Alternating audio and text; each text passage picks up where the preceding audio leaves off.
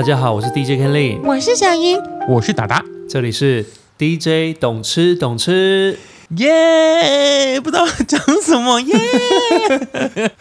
温泉你想不到耶想不到什么梗了吧？对不对？对，啊，温泉有也没有歌跟温泉有关呢、好难哦。哎，要我一时想，我真的也想不起来耶。而且今天今天现在大家现在台北应该冷的要死吧？你们在澳洲应该很难感受到，对不对？因为因为澳洲就天气刚好跟那个北就是台北是相反的。哎，没有哦，今天还蛮冷的。其实这几哦，天、真的？吗？这这几天都有差不多十多度左右，所以 也太低温了吧？那其实跟台北差不多哎。其实差不多啊。常常我就是打开那个气象的那个 app，就是台台北甚至还比澳洲的夏天还热。而且更新一下小新小新闻，就是最近澳洲天气进入了整个超级极端呢、就是凯恩斯大堡礁，就是你上去的那个地方大淹水，就整个机场全部淹掉。Oh my god！怎么会那么夸张？对，整个昆山都大淹水，然后机很多飞机都停飞。然后昨天呢、昨哎，昨天晚上还是前天晚上，嗯整个晚上这边就墨尔本就下雨嘛，然后就晚上嗯大概十一二点的时候大打雷，你知道你知道打雷台湾也没什么少少在打的，应该打雷大家都司空见惯。可是你我昨我们这边哦打雷打到整个房子在晃，就是 你说那你能共振太想象吗强大是不是？对，就是那个声音大到，然后整个房子就我我就问我室友说，每个人都感觉到房子在晃，跟地震一样，打雷哦。我的天哪！打到打到房子在晃，我的妈呀我！觉得地球要坏掉了耶！嗯赶快谁来救一下？需要看医生啦，这个地球。嗯，但是冬天还是要记得泡温泉哦。今天要聊温泉，拉回拉回主线。嗯，对，我们今天是刚好也是二零二三年的最后一集，然后我就想说做一个比较温暖的专题。嗯因为其实嗯，嗯为什么我会想要聊温泉？是因为我一直看到 Ken 在那边大剖一些他去泡温泉，然后之后在那边吃那个粥的那个的照片，然后我想说到底有完没完呢？每次就一直狂剖，然后到底你到底去哪一家温泉，然后那个到底有什么好吃的？你为什么一直剖啊？哦，我最常去的就是黄池。你知道黄池，我就是基本上每周都一定会去报道一次，至少。也太频繁了吧？对，真的很长啊。因为其实老实说，你知道像这几天啊，我都完全没有出门，我已经两天没有出门了。我其实是一个非常宅的人，就是没事我都会在在家里面，然后陪猫玩啊，然后做自己的事情啊，然后基本上就是我不是那种花很大量时间在运动的人。能够保持好身材，我觉得很大部分的一个原因，除了我饮食控制之外，另外一点就是我非常爱泡温泉，因为大家很常看我的线动，然后就会说，哎，那个粥看起来好好吃哦，然后那个汤感觉很棒，大家都很想去，可是很少人是真的就是可以敞开心房 去泡大众池，因为我觉得黄池它的特点就是它大众大众池有一一个池非常的厉害，是怎么怎么个说法呢？有溜滑梯吗？就是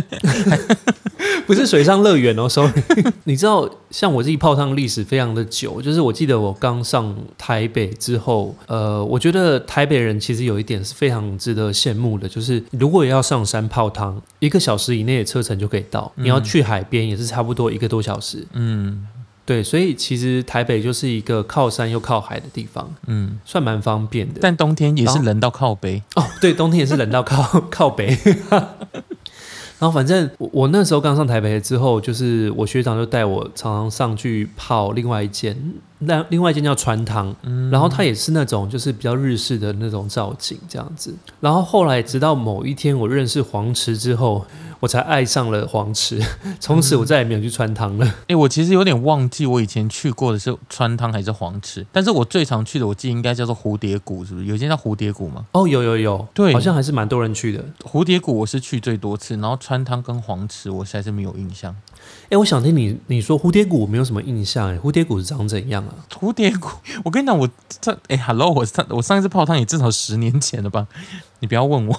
但是哎，也太久了。但是但是我不得不说，就是你不你不觉得害羞吗？就是大众池的部分，其实我去蝴蝶谷好像不是大众池，好像是汤屋哎、我好像绝大多数泡的都是汤屋，我觉得大众池太害羞了。其实我本来也是会觉得很害羞，就觉得不认识，然后就坦诚相见。因为台湾比较没有那种呃澡堂的文化嘛。就你如果是日日本人，他们从小就是习惯，就是大家就是同性别的坦诚相见，大家就不会觉得怎样。可是，在台湾一开始真的要突破那个那那个界限，你只要一突破，我我现在就是完全没有什么感觉。那你有曾经跟好，你曾经有跟好朋友去泡过汤吗？有啊，尴不尴尬你？我是觉得还好诶，因为令你尴不尴尬？好朋友哎、你们你们你会故意这样把眼神避开，就说反正就是一块肉，就是看就看。呃，我是会尽量就是不不不看到这样，但是我自己会注意，就是如果说譬如说我在泡汤的时候要稍微起来休息一下的时候，我手也会稍微遮一下，遮遮掩掩。不是就觉得避免一些尴尬啦，避免一些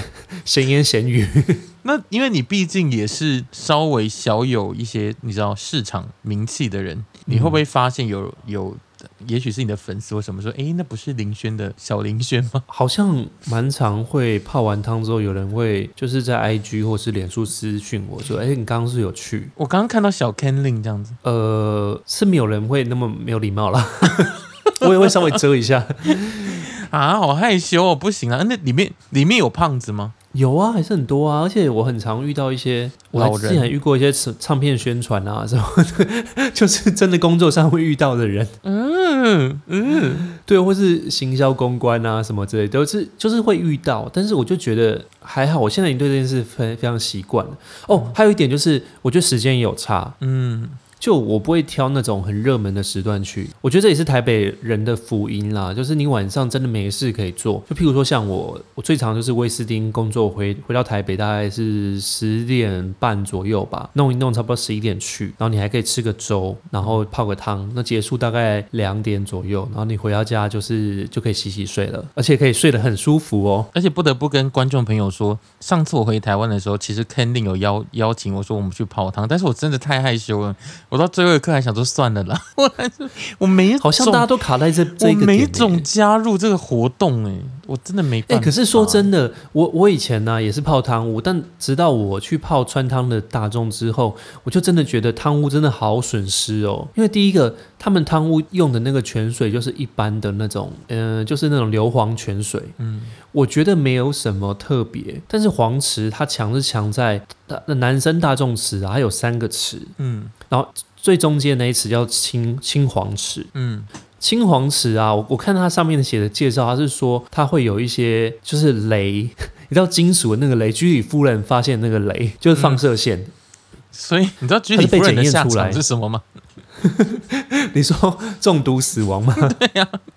哎、可是说真的，我必须要说，然后雷怎么样？你说说看雷怎么了？它就是雷池啊，然后中间那一池，它就是你，我真的觉得很神奇。我像冬天手脚冰冷啊，然后你一下去那个雷池，你就会觉得说，哇天哪，我末梢神经完全活络了起来，手指、脚趾最还假的？最尖端的地方都觉得说天哪，很有一种灼热感。好，我们那种跟你跟你跟你真的是洗澡的那种不一样嗯求是我们科学一点。我刚刚上网查了一下，他说呢，他说他说雷池它可以活络，它是什么日本医学说哦，对啊，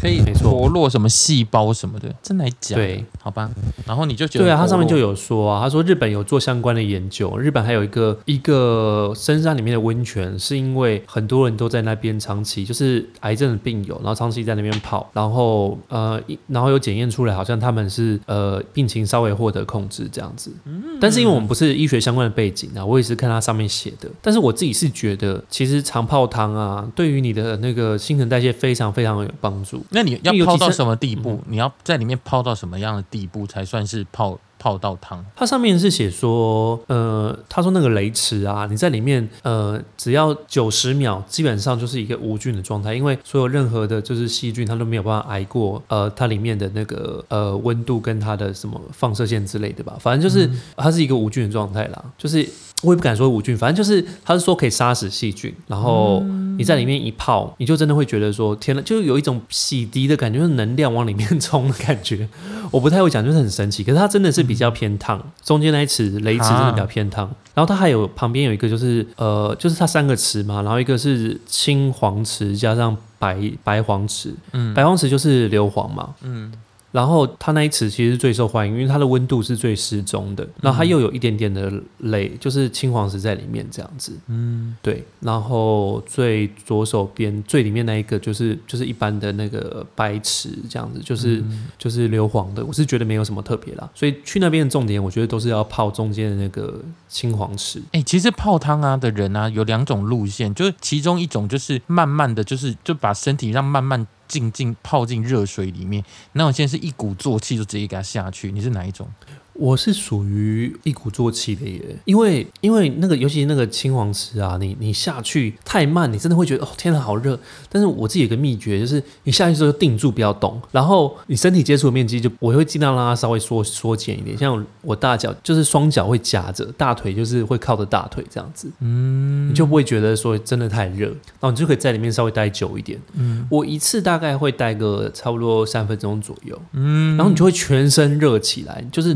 大概泡到脖子脖子左右吧，嗯你就全身活络起来。然后我会我就再去，因为黄石它的大众池很棒的是它有降温池，就是它有很多不同的温度。不会有冷水那个吧？哦，冷水我觉得我绝对不敢进去。不是很多人都喜欢这样在那边跳来跳去的嘛？说说哇，这样可以什么细胞不是细胞那个什么毛细孔可以这样开开合合开开合合，然后就整个很杀菌，然后很健康，皮肤很好。我觉得我心脏会先暴毙，我会受不了。我想说你们心脏还好吗？就是，可是他们说哇，那个可以假巴黎，就这样冷冷热热那个我真的没有办。法哎、这个这个我真的是超乎我的负荷范围。我但我会去它降温池，它降温池差不多就是那种洗澡水冷掉的那种温度，可能 maybe 二十几度的那种吧。嗯，对，然后我就会稍微进去泡一下，泡一下，然后泡到身体稍微降温下来之后，然后再继续去泡。那其实其实这样来回几嗯次，来回几次，你就会觉得说，哇，身体感觉好像就是新陈代谢变好了。嗯，因为因为像这样子，就是因为台湾的室外面的温度好像也没有说特别的冷，所以你爬起来的时候也不会整个很想死。那你你有没有在国外的，例如说日本啊，很冷的地方的户外泡过汤？哦，有啊。我说到这个，其实日本泡汤的经验我也蛮多的。然后我印象最深的是在那个东北，日本东北的藏王温泉。嗯，那会去藏王温泉其实是一个意外，因为它是在山形县，就是呃轻生在往内陆的地方走。山形是一个没有靠海的县，然后嗯它有点像是苗栗那种，哎，苗栗有靠海了，反正说它就在山上的，对。然后它上面就是有硬要跟台湾找个地方硬要比，对然后它就是，反正就是山城。然后呃，它最有名的就是那个呃藏王树冰，嗯就是冬天去，然后你就可以到山上去看到那个，因为它就是会有一个封面下来，然后它很多树都会变成像怪物一样这样子，就是被冰雪给给淹没，嗯然后变成像是一个怪兽的形状。那我就是为了要去看树冰，然后就在藏王住了一个晚上。嗯然后我发现啊，藏王真的是一个很酷的那种，就是温泉小镇诶、嗯，它真的就是可能我们去的时候是冬天，然后真的很冷的冬天。好，我记得好像是过年的时候去的吧。下雪吗？然后哦，对对，大下雪，然后地上都是雪。嗯然后我们就去它其中一间，然后它是有户外造景，就是日式合适的那种、那种庭院。嗯，然后这冷到爆炸哦！你就是在外面多待个十秒钟，你可能 就是室温，对，就会获得就会失温，然后你然后它旁边又有那个很热很热的温泉，所以你真的就是你只要在外面走动，你就可以感受到那种冰火五重天了。那那所以你你在那边泡的感觉，这也是大众池吗？哦，对啊，对啊，大众池。所以也是看到日本的裸体这样。呃，我记得那时候去的时候好像可能比较晚，没有看到诶。但是、嗯但是我对于那个外面一片下雪，然后那种合适造景的那种温泉，我觉得印象特别深刻。嗯，那贵吗？我记得日本的温泉其实大多都比台湾还贵、嗯哦。我会那么喜欢去川汤，哦，我会那么喜欢去黄池，也是因为说黄池真的算是非常便宜，因为我,、嗯非常我很常去嘛，所以我就觉得我就觉得两两百五是一个呃，我会去评量那个贵和贵与否的标准。嗯，然后我，但我发现大部分的温泉其实台湾啊，其实台湾你走到北中南，基本上都是五六百块起跳。五六百，嗯，对啊，两百五很便宜耶，两百五要干嘛？我觉得超级便宜啊，所以我黄池就超级多人去。每次你到那种寒流一来啊，就是超级多人。嗯嗯，因为我我唯一一次就是在很冷的时候泡热水，就是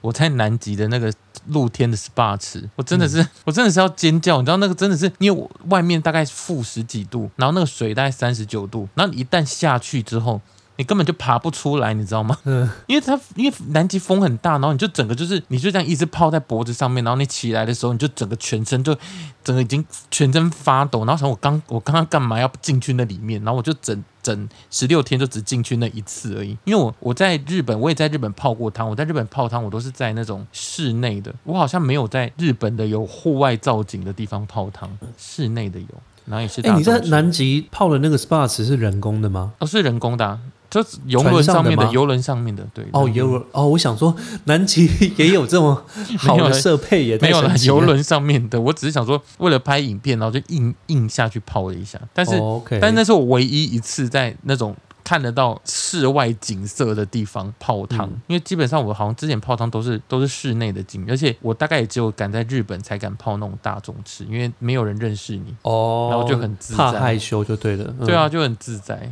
哎、但我真的觉得大众池跟那个汤屋的那个感受其实落差蛮大，除非你到那种真的非常高级的，嗯，就是可能会附个床啊，或者是说它有它有一面景让你看，嗯。对，不然基本上我觉得一般泡汤的地方，它的它的汤屋都我觉得都不会太好啦。嗯。对，但是但是你知道吗？因为你知道这种尴尬的的场面在，我有一次发生在我去杭州的时候，那时候呢，嗯就是杭州的一个，反正就是一个客户，然后约跟我约去，反正就是谈一些生意上的事情，然后就说，也有温泉哦它不是温泉，它算是也是那种室内的澡堂吧，类似。，SPA 之类的。对，然后就说他说我们去做足浴，我想哦那泡脚 OK，然后一进去之后，然后就开始哎整个就叫脱衣服，整个全裸，然后然后就很尴尬，然后个客，然后说我们去搓澡吧，然后就说因为他要请客嘛，然后就整个就趴在那个一个平台上面，然后让那个 那个中年大叔拿那个类似菜龟脖这样在我们身上刷、哎 然后还翻到正面，你有你有你有被刷过这个吗？我记得好像没有诶、但是好我尴尬，我自己觉得整个超级不自在的整个过程当中，然后就是，然后他明明是你的客户，然后你还在面前全裸，然后就就是 然后进行那么尴尬的活动，对啊，然后在那边刷那个刷背，然后就，然后我就，因为你知道我只要稍微只要有点痒，我就会那种不小心叫出来，我就整个憋到我要几乎要内伤，你知道吗？因为我就不想让他觉得就是你知道这个人太轻浮或什么的，然后就这样，哦，很干净啊，嗯嗯，就声音好压得很低。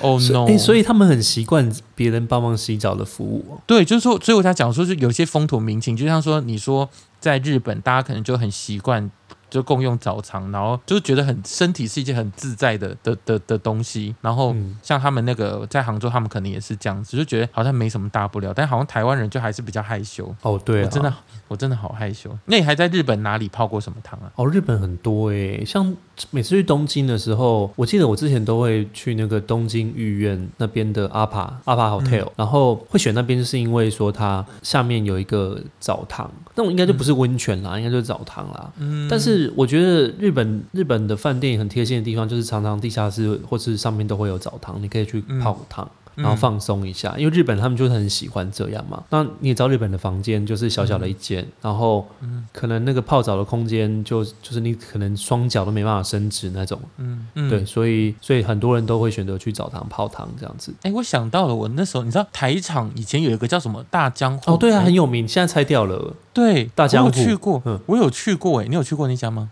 没有诶、因为我就觉得说我要泡就泡真的，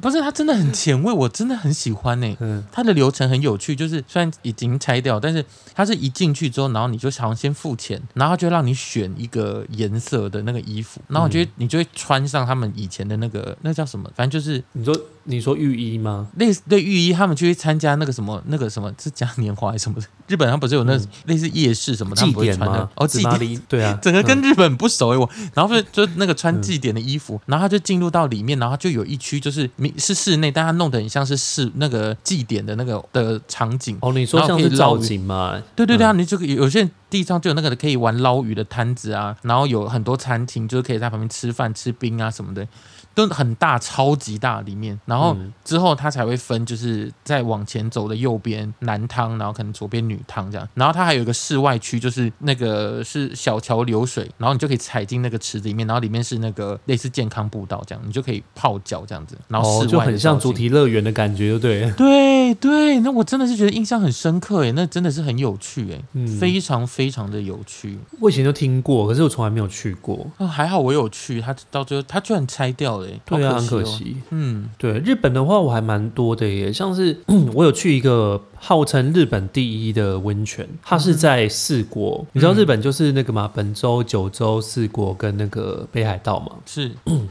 然后四国算是很乡下的地方，然后反正四国那边有个叫做道后温泉，嗯它真的就很像，它真的就是古迹耶，就是那种上百年的古迹，然后整个。外面到里面的池子，然后 连出水口，记得好像都有一个龙，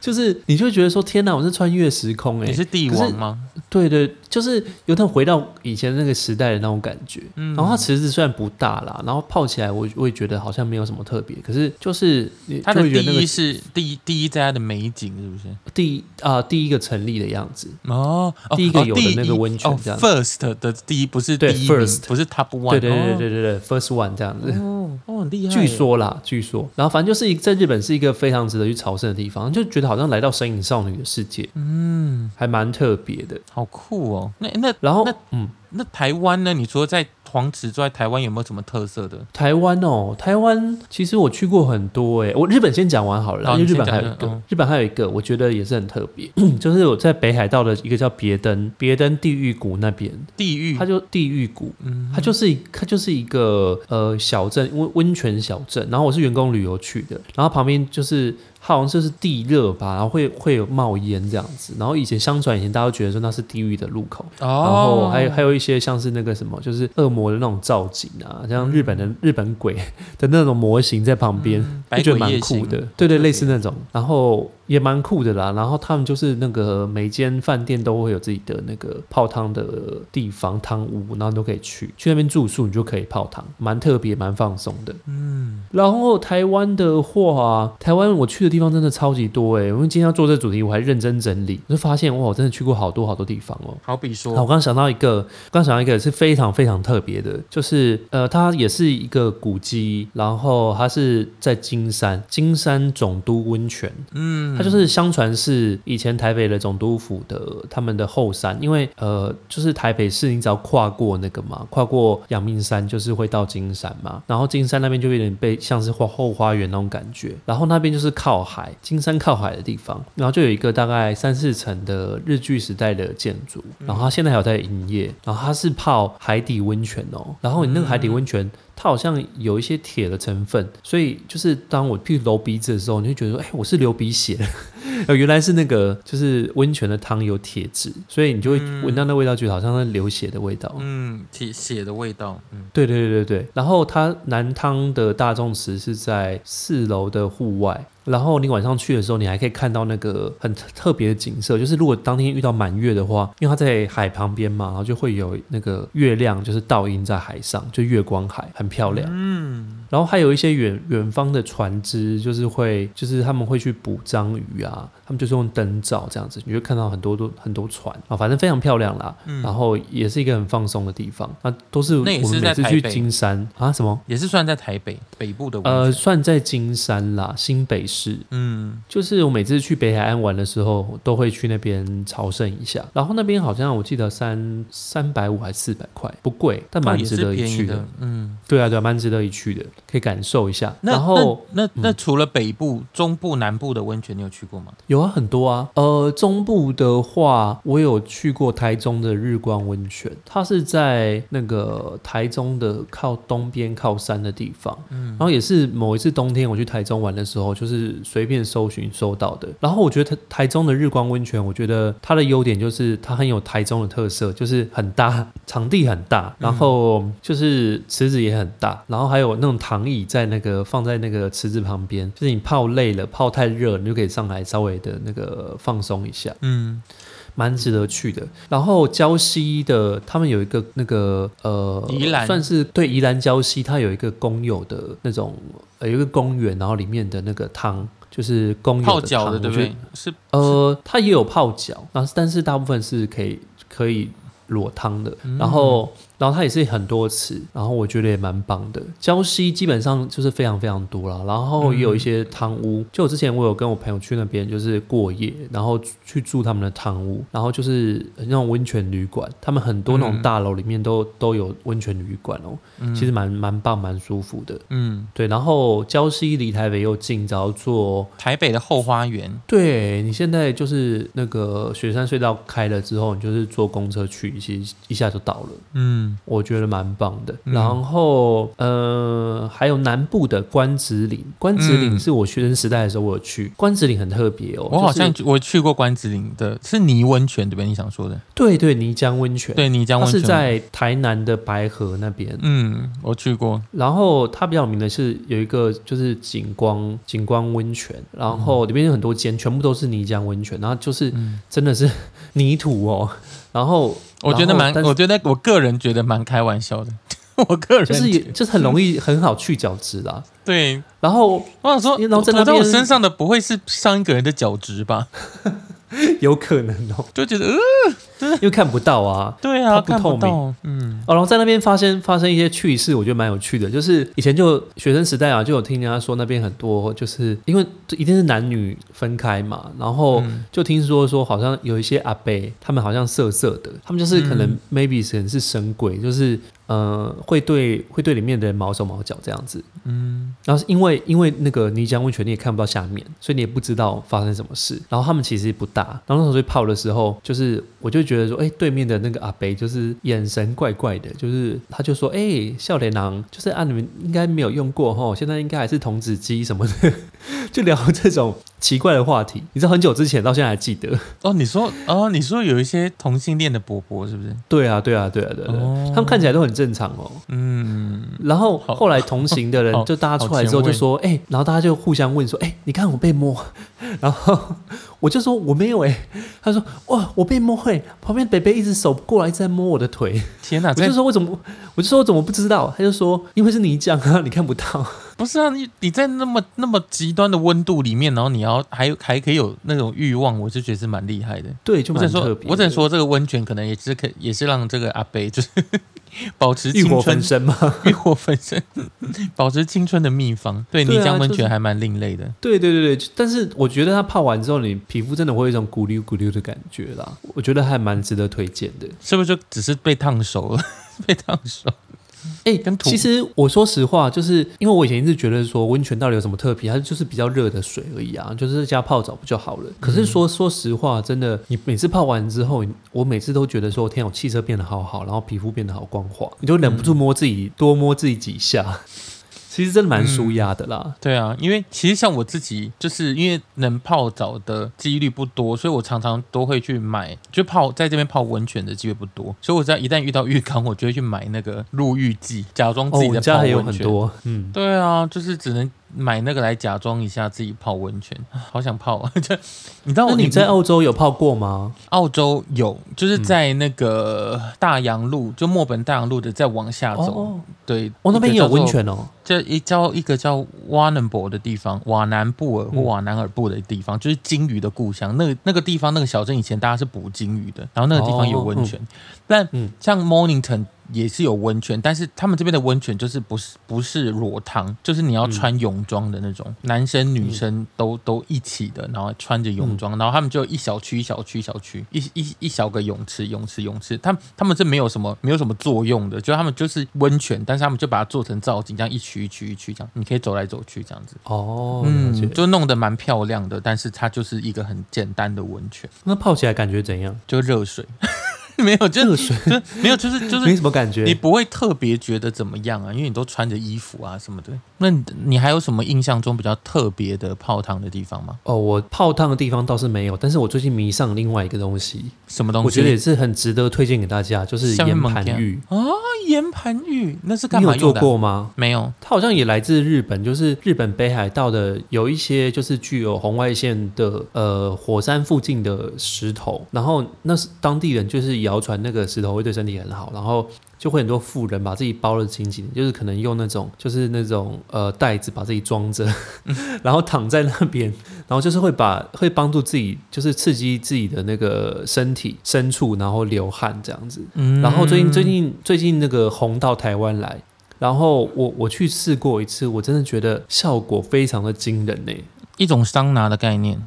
对，它就是你躺在那个石头上面，有一些是一颗一颗那种鹅卵石，很多颗，那有一些是就是那种那种把它做成像是平的，呃，有点像瓷砖的那种感觉。然后你嗯躺在上面，其实基本上温度不会很热哦，它不会像是烤箱或是呃或是或是那个就是呃蒸汽室一样，就是那种呃很热会热到让你全身出汗，它就是比一般的温度再稍微高一点点。嗯室温再高一点点的温度，然后你在里面就是会不知道为什么，就是被刺激，然后就会疯狂的流汗哦，流到你不能自己。嗯然后我呃，因为男生大部分的那个岩盘浴现在还是女生去去做比较多，但是男生去的话，通常都要做包厢。然后我上次去那个包厢啊，两个小时。因为我其实是一个很能耐热的，嗯然后我比较难流汗的人，所以这也导致我非常喜欢去泡温泉的一个原因，就是因为嗯我一定要那种高温的刺激，嗯对我才能把我的汗逼出来，不然我就很容易水肿。嗯，对，然后岩盘浴我发现是一个新的解方，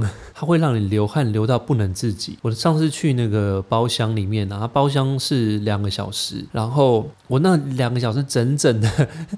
疯狂流汗，没有停下来过哎。然后我大概喝了三大瓶的水，嗯，那那是一个很贵很贵的项目吗？现在好像是我我去的时候，体验价四九九，但是你如果是包厢的话，再加五百块，但是你可以两个人分这样子。嗯对，但是要看。后来我再去做一个，就是那种鹅卵石的，嗯我就觉得我流的汗没有到非常的多，嗯，但是那种瓷砖的贴在地上的，我就是觉得效果十足。所以你你的你觉得爽感，岩盘浴跟泡温泉差不多，逼汗的那种爽感。嗯我觉得，我觉得黄池的那个的那个爽感还是赢黄池的那个雷池，嗯，就你下去，你就真的会觉得说，天哪，全身都活络起来。那那 桑拿桑不太一样，那桑拿 VS 岩盘浴，我觉得岩盘浴嗯，比较强，岩盘浴要全裸吗？就是就包厢啊，你就不用面对人群啊，所以它也是要裸，所以你就可以很自在。烫不烫啊？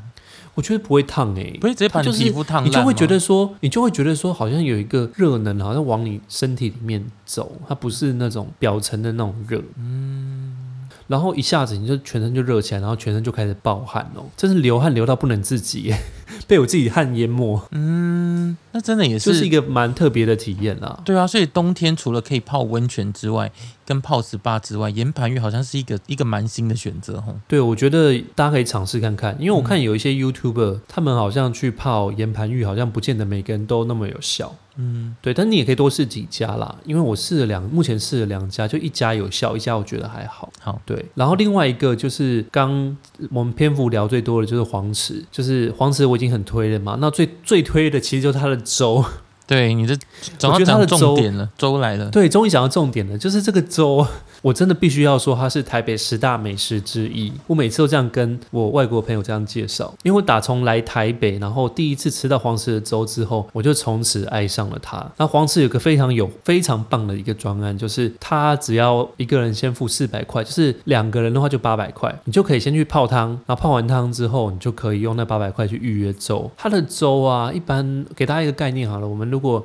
通常两个人吃的话，我们一碗粥绝对吃不完，它就是最最基本大概是六百六吧，就是鱼片啊、虾啊之类的。然后我每次呢，就是呃吃，就是点吃完那个粥之后，还有还有还有剩下的钱可以去点那个什么炒青菜啊，或什么这样子。然后剩下的粥我还会打包回去，就是变成我日后好几天的午餐。好省钱哦。对，因为它真的很好吃。然后呃，我听我朋友说，好像它粥里面有加花生酱吗？好像疑似加花生酱，因为它有点黄黄的。然后它又有一些就是呃，我不太会说很特别的调味，你就是会觉得说，天哪，这粥这个砂锅粥也太好吃了。我刚差点以为说他在连粥里面都加雷，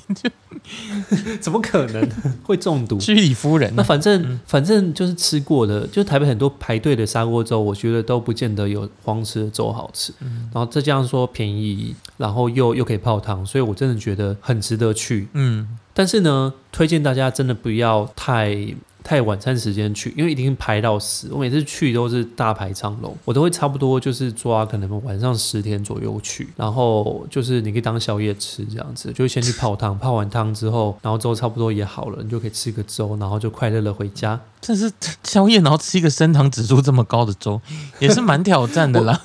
我就我就我就封它为那个优质淀粉啊！我所谓的优质淀粉就是好吃的淀粉，因为吃的淀粉不能吃太多。但是它我 OK，我可以给它。好，希望大家可以有机会可以去试试看黄池的粥喽。你有吃过吗？没有啊，那你一定要下次回来一定要去吃啊！就是等我克服你先挑战看看可不可以那个可不可以裸汤啦？挑战，看能不能在你面前裸体，是不是？我不会看，我保证不会看。但是你真可以感受一下我刚刚说的那种。但我会看哦，就是该看的东西我都会看哦。好，那我会遮好。好了，喜欢我们节目也欢迎到呃我们的 Link Tree 连接去听其他的集数，嗯然后呢，我们的 IG 也会放在上面哦。嗯，好，如果有什么话想跟我们讲的，也有什么好吃的呃温泉美食，然后推荐的温泉都可以留言告诉我们哦。嗯，那我们第一档总是下周见啦，拜大家拜拜。